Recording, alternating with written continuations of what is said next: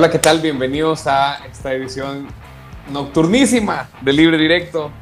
Eh, tratando de ser los últimos para no copiarle nada a todos los que ya analizaron todo este partido que nosotros.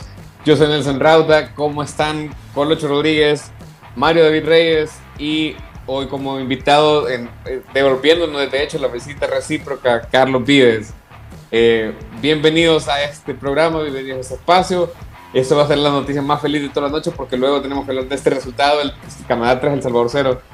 ¿Cómo están digiriendo esta derrota?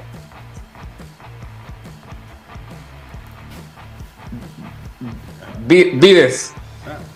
Ah, bienvenido, Carlitos, bienvenido. Gracias, gracias. No, por ser el invitado, pues, yo pensaba ir hasta el final, pero gracias Nelson por, por, tu diligencia. Saludos al, al, tocayo, a Mario, gracias por invitarme acá a Libre Directo. Buen provecho, Nelson Rauda. Sí, gracias. has decidido encontrar un camino para la frustración y tristeza que sentís en este momento. Correcto. Pues mira, eh, a ver, hay mucho que analizar, ¿verdad? Pero a mí siempre me gusta acudir a los números y la realidad te marca que El Salvador tiene de nueve puntos solamente dos. Eh, en 270 minutos disputados en el octagonal no tenemos ni un tan solo gol anotado. Eh, hoy se marcó un hecho histórico y es que de los 11 jugadores en el inicial, 6 son nacidos fuera del Salvador. es un hito histórico, eso jamás había pasado. Me parece relevante. Y lo otro es que, eh, salvo el último resultado de la noche, que ha sido la victoria de Estados Unidos sobre Honduras, eh, este octagonal tiene una empatitis severa que deja a El Salvador casualmente y a pesar de tan pocos puntos acumulados, todavía en la pelea, sin acudir a la calculadora del primitivo Maradiaga, esa es la realidad aritmética de lo que está pasando con la selección. Después podemos discutir fondo, forma, lo que quieran, pero eso es así. La realidad aritmética. O sea, eh, eh, he escuchado programas de coyuntura política con menos claridad que esa. Carlos Rodríguez, ¿qué estás tomando?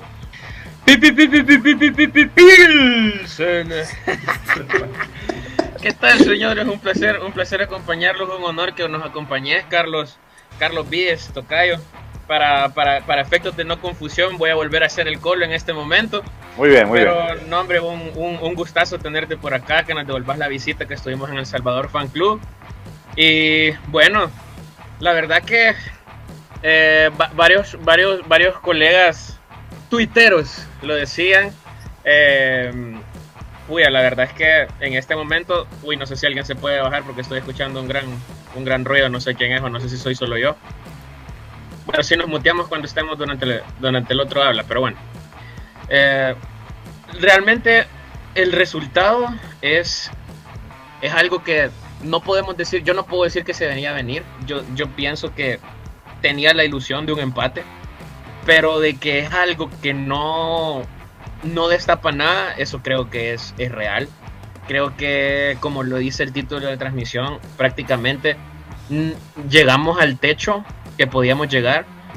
Sin embargo, no estoy tan seguro si ah, desde la titularidad ya el partido comenzaba con complicaciones para, para, para la escuadra salvadoreña.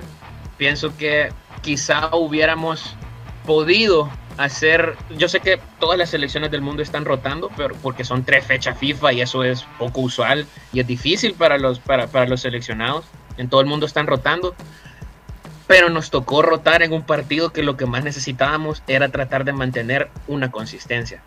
Entonces, y lastimosamente creo que los cambios no se vieron tan bien, no son quizás los cambios con los que hubiera empezado al menos de titular. Ya vamos a profundizar en eso. Pero bueno, la Selecta encontró su techo, pero me alegra muchísimo, aunque matemáticamente no nos convenga, me alegra muchísimo que le estén dando ría tan dura. me, me, emociona, me alegra, me tranquiliza, me tranquiliza que Costa Rica no haya ganado de local, me tranquiliza que Panamá no haya ganado de local. Y creo que si hay una selección que realmente es de temerle en estos momentos en CONCACAF, es a Canadá. Y lastimosamente no nos tocó en un, en un mejor momento. 4 a 1 a Honduras, en lo que estábamos hablando. Eh, metió un cuarto a Estados Unidos. Y, y, me quedo por ahí porque yo te decía lo de Canadá, me parece que es mejor equipo que incluso los gringos. Eh, aunque no. no parece... tan así, no sé, pero si, si alguien ha crecido ahorita es Canadá. Ya vamos a llegar a eso. Yo coincido. Una escalón arriba. A mí me parece mejor equipo. O sea, te digo que quizás hombre por hombre sean mejores los gringos, lo que sea, pero, pero juega mejor, parece que tiene más trabajo. Ya llegaremos a eso. Mario Reyes. Hola, ¿qué tal? Eh, comparto la frustración de los aficionados de ustedes.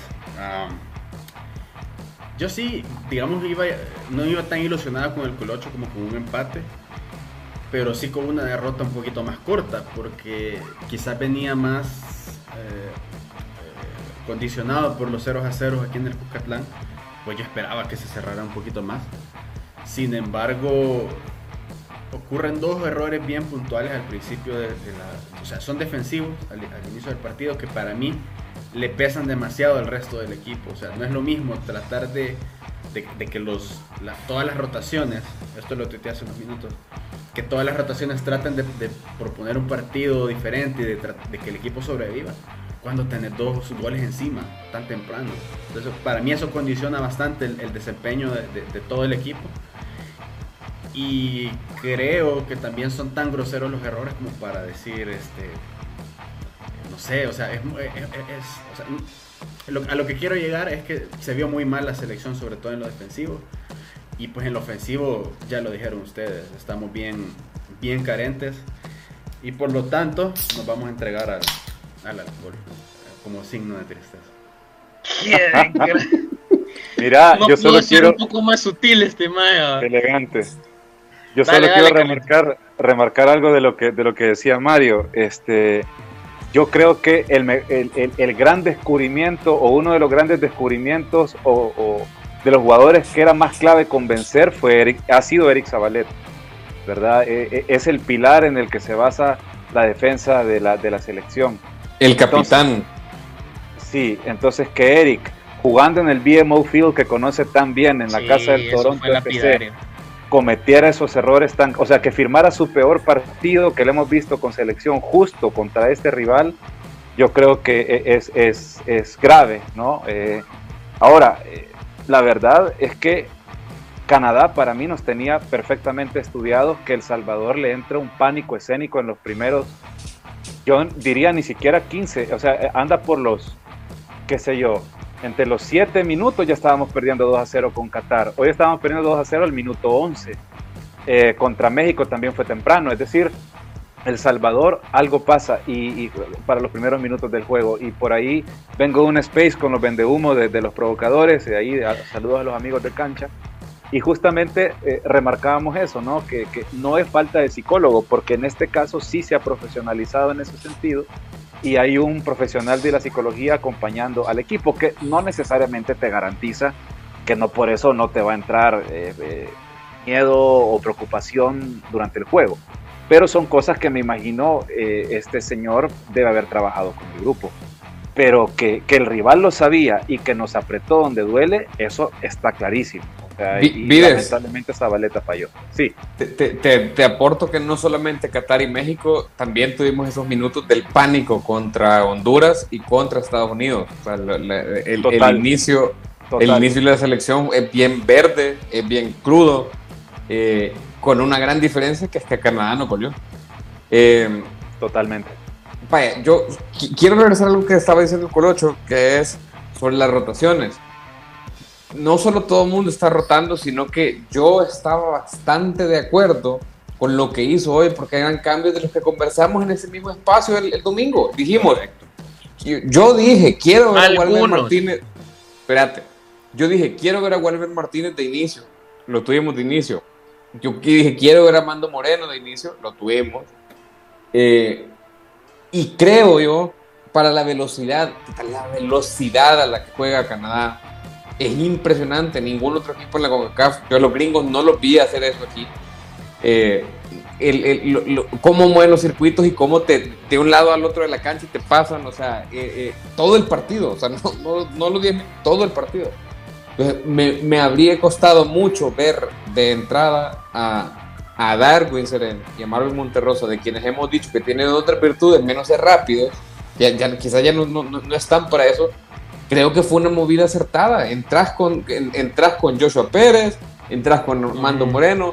Eh, Enrico Dueña sí me parece que, que, es un jugador que lo está acostumbrando a marcar, o sea, que marca con mucha timidez, no, no usando también el cuerpo y muy lento, o sea, no, no se exige fondo para marcar. Qué diplomático. Vaya, sí, yo creo que se pueden decir otras cosas del Rico. Lo que pasa es que están bien bichos, pues. Eh, no, y sería el colmo después de ser los fundadores del enricodeñismo. Claro, o sea, que tampoco no le vamos a, solapar eso, ¿verdad? Pero, Colocho, vos decías jugando a ser técnico que no, que, que, habría salido igual que en los otros partidos. Porque, por ejemplo, el Roldán te lo puso en contención. Eh, y yo, yo dije eso. ¿Te recuerdan? Yo dije eso, yo dije eso, yo dije que Roldán podía hacer eso. Pero... Lo hizo muy bien. muy bien. Yo hubiera mantenido a Jairo Enríquez. Yo no sé por qué se guardó a Jairo. No, no siento que haya sido... De hecho salió de cambio en los partidos anteriores. Creo que físicamente no está mal. Hubiera... Tal vez la rotación de Seren me pareció buena. Pero a Jairo Enríquez no lo hubiera sacado no hubiera esta selección. Lo dije incluso cuando salió Monterrosa contra México, que todo el mundo pidió Monterrosa y se pensó que de verdad, vaya, a huevo, el equipo jugó mejor sin él. Ahí lo dije. Monterrosa tiene que, si es posible, si es posible, jugar los 90 minutos con la selección. Y se nota cuando Monterrosa no está. No hay un tiempista claro ni un, ni un jugador que trate de salir con criterio cuando no está Monterrosa. Es bien difícil. ¿Qué onda? Pero esta versión que estamos viendo de Monterrosa no es el mejor, no es la mejor de él. Y dura una hora. Pero de hecho, pero de hecho, como, como citando a Hugo Pérez, no tenemos muchos jugadores de calidad. Entonces hay que jalar de lo que se tiene. Hugo Pérez dijo eso.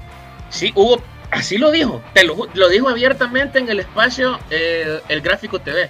Nosotros no tenemos jugadores jugadores, eh, ni muchos jugadores, ni jugadores de, de, de, puta, que se me olvida la palabra que lo dijo, pero digo que estamos limitados, que no tenemos jugadores así. Pues no, por eso, pero espérame, pero es que no es lo mismo decir tenemos un fútbol limitado a decir carecemos de jugadores de calidad. Me parece una escupida a la cara a los futbolistas que ha convocado. O sea, me, imagino que hubo un contexto alrededor de lo que expresó en esas palabras. Sí, sí, sí, claro, claro. Quiero pensar eso, porque hubo muy diplomático. Sí, claro, claro, claro. Pero, pero o sea, lo que te decía era que estamos, o sea, estamos limitados. No tenemos mucho de dónde jalar. No tenemos mucho de dónde jalar. Y entonces ahí es donde a mí me pasa a que hay ciertas piezas que por o sea, hay ciertas piezas en, en, la selección que, por ejemplo, a mí dame, dame en una pierna, es difícil decirlo ahorita, pero dame en una pierna esa baleta que a quizá otro defensa de la Liga Mayor de Fútbol que juega aquí en el país. Ya, lo mismo pienso con Monterrosa. Dame, dame a Monterrosa en una pierna que quizá otro futbolista que pensemos nosotros que sea el sustituto de él para poder salir jugando desde atrás. Mario, Creo que jugadores indispensables. Vos los estás viendo pasar, pero siento que tenés una grande ganas de intervenir. Es que por ahí me parecen un poquito como, no sé, raras las, las analogías del Colocho. Pero no, o sea, realmente yo entiendo el punto de él. Y realmente cuando, cuando uno ve la alineación es como que es un poco de riesgo de Hugo Pérez rotar al equipo con jugadores que, digamos, es cierto, ya hemos visto qué traen, pero no han jugado de titulares todavía, no han sido los que eh, se carguen el equipo al hombro en, un partido grande y menos de titular. Entonces, a mí me parece que fue un riesgo que tomó, pero que salió perdiendo por, lo, por eh, lo, que digo, los dos goles que cayeron, pero además porque el, equipo no arrancó sino hasta el minuto 25. Con esa. Mira, hay un centro que le cae a Roldán que él. Yo hubiera preferido que metiera chilena, que se atreviera. Y después la que tiene Enrico Hernández que, que le, le, intenta pegar a largo, pero lo desvía el defensa. Y creo que eso fue lo más claro que tuvo la selección. Y de ahí creo que Canadá fue muy oficioso, fue eficiente, ya sabemos lo que trae. Y justamente lo que tenemos creo que no nos da para, para estos grandes escenarios. Roldán, de hecho, yo lo destaqué como quizás el más o menos rescatable del equipo, que ya sabemos dónde juega y ya sabemos a lo que está expuesto. Y es para mí el único jugador que, que digamos sobresale un poquito del resto, apartando quizás un poquito a, Enrico porque está más joven.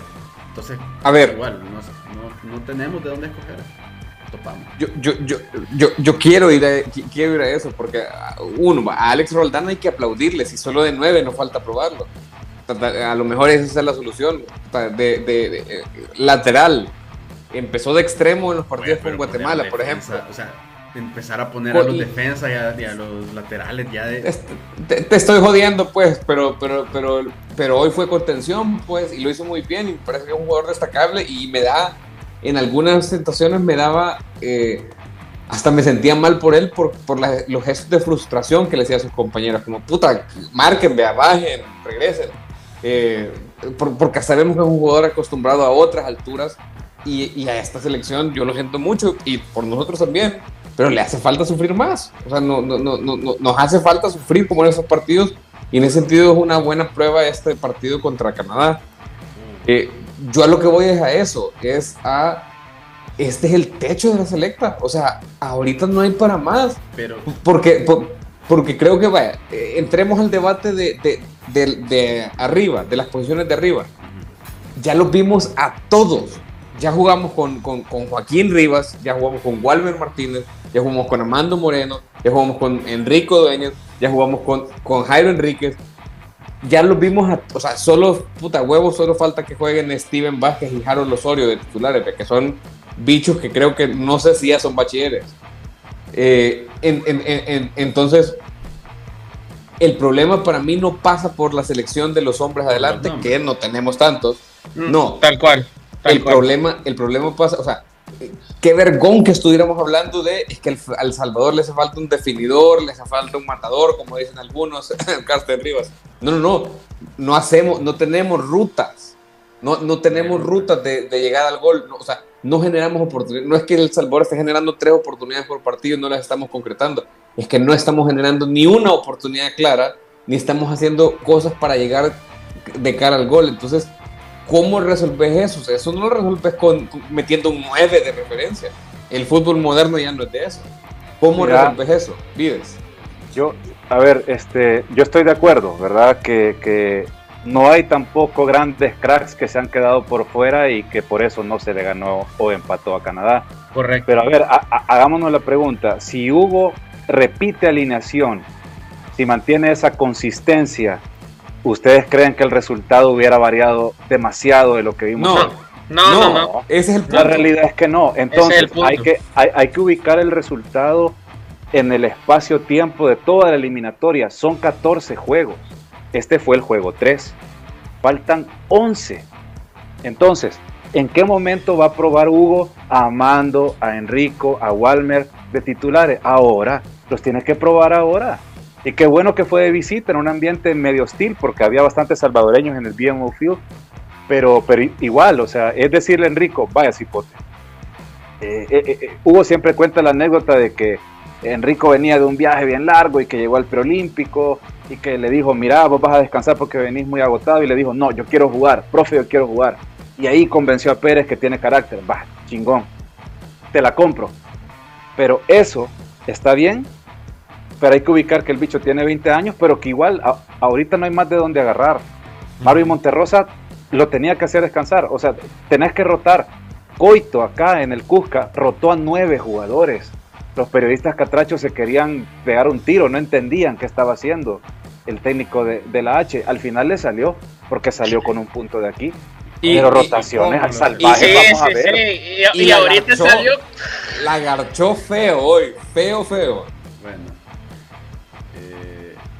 Termina tu idea, Carlos, termina tu idea.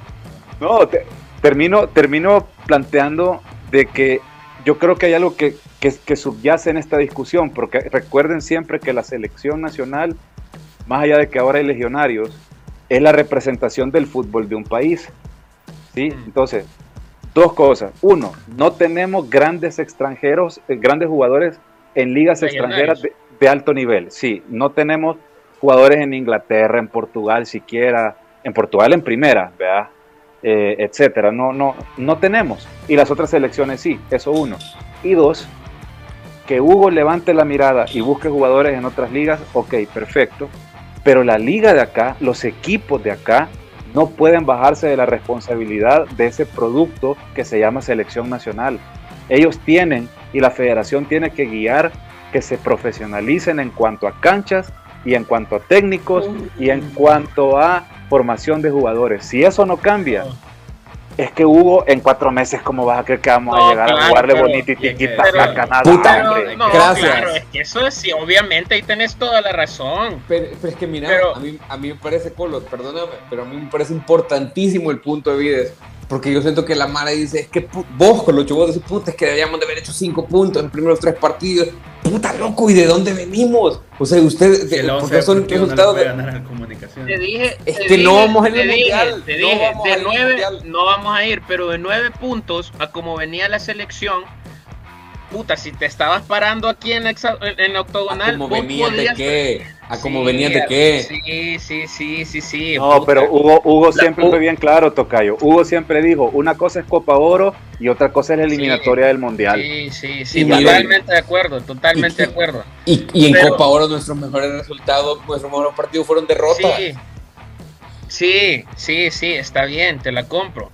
Es que el problema yo, es que el problema, obviamente, el problema de El Salvador tiene el trasfondo del que habla Carlos, eso lo, lo sabemos, es evidente, no, no, no estamos descubriendo nada, pero es bueno, es bueno tomarlo en cuenta y traerlo a colación hoy. Claro. Sin embargo, si nos ponemos nosotros a, a, analizar con lo que se tiene, con el, con el, con el timing, con, el, con la proyección que nosotros podemos hacer ya estando parados aquí en el octagonal, o sea, yo siento que hay que tener claro algo con el partido de hoy. Lo que se cambió fue del medio campo hacia adelante. Y si ahora del medio campo hacia adelante nosotros quedamos a cero como quedamos con los otros dos, con los otros dos contrincantes, y atrás también guardamos el cero, para nosotros el punto hoy hubiera sido oro. Entonces, si nos damos cuenta, prácticamente lo que nosotros nos había salvado la, la, espalda los partidos anteriores fue lo que falló hoy. Hoy falló claramente el sistema defensivo. O sea, se vio expuesto, se vio, se vio agobiado, se vio sin solución, se vio temeroso. pero está seguro. ¿Seguro de qué? De, eso que estás diciendo, o sea, yo no creo que haya fallado tanto, o sea, no, no sé qué hubiera hecho diferente la defensa, no, no sé si había... Hay un común denominador en esto. O sea, ¿Pero ¿qué había que hacer? ¿Qué había que hacer? O sea, era indefendible Canadá. Ese Canadá era indefendible. A Tejun Buchanan nunca lo agarró. Larín nunca lo agarró. No, es que tampoco estás hablando que jugabas con Brasil, vos. O sea, no estás jugando con Brasil. No los agarraban, me, no, los pues agarraban. sí, pero estás planteando a Canadá en una dimensión en la que no está. En CONCACAF sigue siendo mejor Estados Unidos, viejo. No es mejor te Estados Unidos. Te lo dije en un tweet ahorita antes de comenzar el programa. Sigue siendo mejor Estados Unidos. mira, mira, mira. Empataron en Nashville. Pero ¿quiénes tenían mejores piezas y quiénes no tenían mejores piezas en ese partido? Ah, pues Estaba más completo Canadá. Nashville para Canadá es ser mejor y Alfonso Davis, uy, además Alfonso Davis, créeme que ese es un jugador que te marca la diferencia en un partido y hoy no jugó. Que sin Alfonso Gracias a Dios. Esa banda de Vaya. también hubiera sangrado. No, pero a ver, a mí, a mí lo que me hace ruido es que Nelson coloque a Canadá en la elite del fútbol. O sea, eso tampoco es real. En, CONCACAF sí. Gracias, Carlos. En CONCACAF sí. En CONCACAF sí, pero es que bájale tres rayitas porque tampoco es, que nosotros Alemania, hicimos, Inglaterra. Nosotros sí, o sea, Canadá salir en carroza, viejo. correcto, bien, Mario. Vos decís, Nelson, déjame, déjame entender algo. Nelson, vos dijiste, yo no sé si lo que falló fue el sistema defensivo. Man, se imagínate, tres y pudieron ser dos lo más, está, tres y lo está dudando, y lo está no dudando. Entiendo, exacto, no, no entiendo tu duda. Porque yo lo que digo es que yo no sé si ni siquiera con la defensa que tenés, con el equipo que tenés, cualquier cosa que hagas en esta etapa del proceso, podés evitar esa derrota. No lo veo. Pero es que O sea- por eso vos estás hablando como que, ah, puta, si ya sabemos que vamos a perder, ¿para qué puta estamos hablando? Así lo planteas todo el tiempo. Así lo planteas todo el tiempo. Que yo- me- lo sé que que no hablemos, pues. Es que yo no creo que haya nada que hacer. ¿Sabes Para mí, México, México, Estados Unidos y Canadá van a ir al Mundial. De hecho, son ahorita las tres primeras posiciones en la, en, en la octagonal. Mentira, Panamá va arriba. Está abajo de, de Estados Unidos porque metió a Estados Unidos 4. Vaya, ¿sabes ¿Cuántos tiene Panamá? hacer yo? tiene, tiene los mismos 5 puntos, pero por diferencia de goles. Yo quiero, ah. yo quiero poner a Canadá en su justa dimensión, porque Canadá lo que ha hecho no es sacar el gran talento que, que muchos creen que tiene. Lo que, lo que ha hecho Canadá es administrar bien sus recursos, porque al igual que El Salvador, Canadá jugó dos partidos en casa. Son mucho más recursos eh, que los nuestros. Paró, poquito más. pero paró, digamos, dos veces el mismo 11 titular, porque el, el, el, 11 de hoy era bien parecido al, de Honduras el jueves. Entonces lo que hizo fue este, hacer las rotaciones y llegó bien físicamente a este partido, donde aquí sí, mira, se soltó porque sabía que era el rival al que, al que seguro fijo le iba a ganar. Y así lo hizo. Y, de remate Zabaleta y, Ronald Rodríguez le dejaron las cosas bien fáciles. A mí también. en un gol. En un gol, no seas injusto con Zabaleta tampoco, Bueno, Ronald Rodríguez Y toda la defensa contando a Zabaleta. se comió un baile en los tres goles. Sí, pero, no, pero no le eches la culpa solo a Zabaleta, eso voy. oye, Zabaleta no, pero perdón, perdón, o sea, tampoco vamos a crucificar a, Zabaleta, pero tampoco le vamos a bajar responsabilidad. Facilito. Sobre todo porque era su estadio, era su lugar. No, tiene que, no, hay que, tiene que ver eso. Ah, no tiene que, ver. El que el estadio sea el que el estadio sea el de él no tiene nada que ver, O sea, Hugo todavía le dio el gafete. O sea, él Puta, tenía pues que sí, ser pero... el señor del Field. En general, entonces lo, que, lo que yo estoy entendiendo de vos, Rauda, es que prácticamente ahora estaba súper presupuestado perder. No hay necesidad de buscar responsables porque prácticamente el responsable es el, el, el, sistemático del fútbol salvadoreño y punto. Yo creo que es, yo creo que es, es irreal exigirle a El Salvador, a esta selección de El Salvador, un resultado distinto hoy. Es irreal. Claro que no. Claro que no. Se pudo perder con menos. Sí, sí, sí. No. Puta, 2 a 0, me gran diferencia. No, a ver, yo, yo. Sí, y viejo, si hubiera salido un poco más concentrado, no te comes esos dos goles que terminan siendo un patrón recurrente. Sí, a eso voy, yo también. Yo por eso, regreso. Eso, es un punto, eso es un punto. Yo por eso regreso, gracias, regreso a Zabaleta. Es decir, y, ojo, insisto, no es crucificarlo. Pero a ver, ese centro no debió llegar en el primer gol y él va al revés a la marca. Y eso no me lo estoy inventando yo, lo estoy retomando las palabras que dijo Ramón Faguaga en el space anterior. Y Faguaga ha ido a un mundial y era un defensa yuca. Y él sabe cómo marcar pegado a la línea a un delantero. Y Zabaleta lo hizo al revés. Perdón, pero ahí se equivocó. Primer gol. Segundo gol.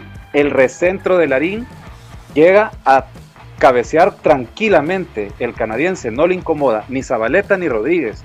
y el tercer gol, sí, y el tercer gol, todos lo vimos, aunque en la transmisión de Canal 4 que tuve el placer de disfrutar hoy, eh, decía Jaime Macía que estaba en la cancha, explicaba que eh, y dijo que Zabaleta se dio la vuelta a, su, a, sus compañeros y les reclamó porque él hacía ese pase a Rodríguez porque no tenía otra. Porque no tenía otra. Nadie se le estaba mostrando para descargar la pelota. Claro, la cagó. Pero fue por eso, porque no tenía otras opciones. Yo, yo, estoy de acuerdo. Yo, o sea, yo estoy de acuerdo, dale. Lo que me preocupa del segundo gol es que sale Ronald a querer eh, achicar a, Buchanan y, y, el que estaba marcando a David lo hizo era Walmer. Walmer estaba con el centro delantero. O sea, tenía que ser al revés a lo mucho. O sea, e-, ese me parece un error bien grave de la defensa. Yo no sé hasta qué punto le alcanza esto o alcanza esto el trabajo del cuerpo técnico. Pero también es una realidad que Hugo Pérez dijo esta semana en el Media Day de la Selecta. Eh, no podemos seguir perdiendo con los mismos errores, porque eso quiere decir que, no andamos bien de, acá, dijo. Y que no hemos aprendido. Eso es lo que hay que ¿sabes qué? Pasó lo mismo. Arrancamos mal contra Estados Unidos, arrancamos mal contra Canadá. Contra Honduras yo creo que fue un poquito más parejo. Que fue, pero estoy hablando de que arrancamos mal partidos con equipos grandes, con, partidos de entidad, así como pasó con Qatar, con México. Y ese es el, para mí eso es lo más preocupante, que la selección ha retrocedido eh, un poquito en el aspecto pero mira, Mario. Y no creo que haya retrocedido, creo que se ha mantenido. No creo que haya habido un retroceso. A mí la sensación que, me deja es de un, de un retroceso porque marcábamos gol. Y ahorita ya no estamos marcando. ¿Ah? Sí, ¿Cuándo, ¿Cuándo marcamos gol? A Guatemala. Puta, y bueno, le, matamos, le matamos gol a Qatar, va. Le marcamos gol a Qatar. Nos recuperamos de Qatar. Y hoy, hoy no, no, no, no nos recuperamos. Dimos señas de vida y estiramos la Vaya, hoy Chapaleamos. No hubo, no hubo señales de vida en el segundo tiempo como contra Qatar. Y para mí ese es el retroceso que tiene. No, no, no, no, sé si es un retroceso, pero yo creo que, es, es interesante el, análisis. Creo que no es momento ni de crucificar a los jugadores, sino que todo lo contrario, ni de, ni de matar el proceso. No tenemos que pecar de falta de paciencia. Sabemos que esto. Clave. Sabemos que esto es, esto es parte del proceso, loco. Esto es. Y además es. Está presupuestado, o sea, sabemos. No, eso lo dijiste vos. Mira la tabla. mira, mira, mira, la tabla. México, Canadá, Estados Unidos arriba y, Centroamérica abajo al fondo, como suele. Costa Rica dos puntos, Honduras dos puntos, El Salvador dos puntos, Jamaica cero puntos. Es decir, por ahí nosotros tenemos que ir midiendo nuestras expectativas. Creo que estamos en ese pelotón de abajo. Creo que no quedar octavos va a ser una ganancia en esta eliminatoria. Eh, y, creo que hay que, que seguir apostándole. Ojalá que Hugo vea estas cosas y veamos alguna idea distinta de cara al gol. Pero mira, Nelson, vaya, este, porque acá no, no hay tanta vuelta. Eh, de acá a octubre, cuando ya vuelven a jugar tres partidos consecutivos, viene Panamá, vamos a Costa Rica y viene México. ese, ese es el mapa de acá a octubre en medio te queda ese partido experimental contra Guatemala para probar otro par de jugadores, volver a darle paja a Eric Rivera de que va a jugar alguna vez más minutos y oh. va. ok, perfecto. Y yo le... a huevo. no, a huevo, a huevo. de escupirle a los jugadores. Dale. Va. Pero mi punto es este, de aquí a octubre, si no estoy mal es el 7 el juego. Sí. Hugo, no tiene, o sea, si algo tiene que trabajar y les pregunto yo, ¿qué harían ustedes? Son esos 15 pinches minutos fatídicos en el que te entran a la cancha desenchufado. ¿Cómo hacemos? O sea, podemos tener muchos problemas, pero ese es el, número uno en la lista. O sea, ese, esa, esa babosada hay que arreglarla. De alguna manera. yo creo que ese. Mira, no sé, yo no sé nada de ser técnico, pero creo que ese va a ser un gran parámetro para, para, para medir el progreso en nuestros términos. Yo les insisto en esto la tabla del octagonal no es el único parámetro de nuestros, de nuestros progreso en, este, en esta clasificación. Tiene que ser nuestros propios parámetros porque llevamos nuestro propio proceso, un proceso que prácticamente ha empezado con la octagonal.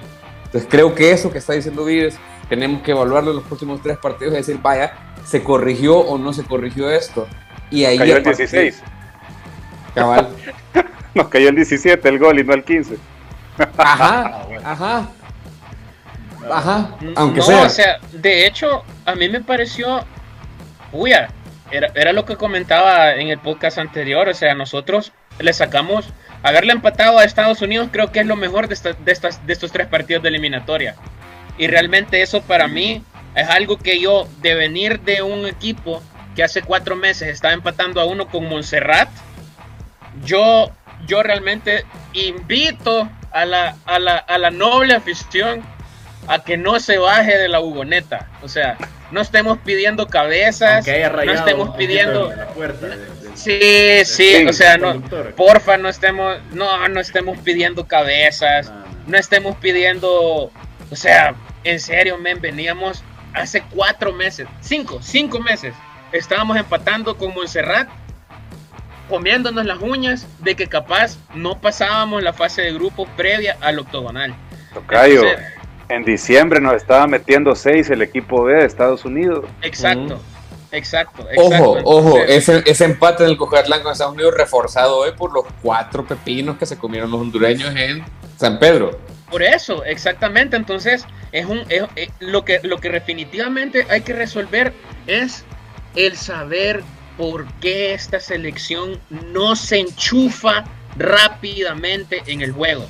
¿Por qué, por qué ¿Por qué pasa ese pánico escénico en, los primeros 15 minutos? Porque realmente incluso en este partido contra Canadá, luego, luego de, los, de los primeros 20 minutos, la selecta empezó un poco a hacer su juego, no me dejarán mentir. Agarró la pelota. Así es. Agarró la pelota. Agarró la pelota. La, trató- la de Amando Moreno, la de trató, quita a los trató un poco.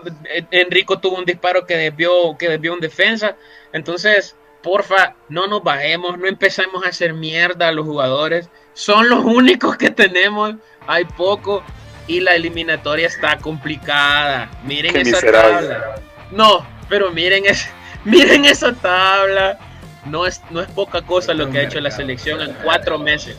Mira, no es poca me- cosa, no es poca me, cosa. me gusta esa nota del Colocho para cerrar el programa justo antes de que nadie tenga tiempo de pedir a ningún delantero gordo que no corra. Muchas ya gracias. lo mencionaste, fíjate. Lo Ya lo Muchas- menciono, pensé que nos íbamos a ir invictos. solito, fíjate. Mucha, es que fíjate que eso sí- sigue siendo el análisis más simplista y me alegra que nosotros hayamos Pero pasado eso. vale la pena escuchar la opinión de Vide al respecto, porque... No, hombre, no jodas, no, no. Vives es una persona racional, ya sabemos. eso, es que sabes que me llama la atención. Que perdemos No, 3-0 Mario, por Canadá, favor, no. Y empieza la gente a pedir a, a pe- a pedir a pedir jugadores, no te voy a decir aquí, pero empieza la gente a pedir a fulanito, a sultanito. Salió por ahí este no me acuerdo qué, qué presentador o qué periodista. Ka- Karsten jugadores del Rivas. medio local. Bueno, pero ve también que lo está pidiendo, Mario. Exacto, ese es el punto. Vides, gracias por acompañarnos. Yo te pido tu opinión rápido sobre eso, porque, pero sé que sos una persona que piensa, pues, que usa la cabeza y no vas a estar con Con tonteras. sapiencia. académico. A ver, este, bueno, ahorita lo que puedo decir al respecto es que Hugo Pérez ha sido muy claro que él quiere jugar con un estilo donde el primer defensa es el primer delantero y donde todos tienen que correr y dejarse el pellejo en la cancha. Entonces cualquier jugador que no entre en ese perfil no suma. Excelente, Sí, sí, Steve- eh, Steven Vázquez, titular. Vaya, Carlos Vives, muchas gracias. Mario Reyes, muchas gracias. Colocho Rodríguez, muchas gracias. Estamos tomando Pilseners. Y nos vamos. Adiós. Gracias, Carlos. Gracias, un gusto. Quedamos uno a uno.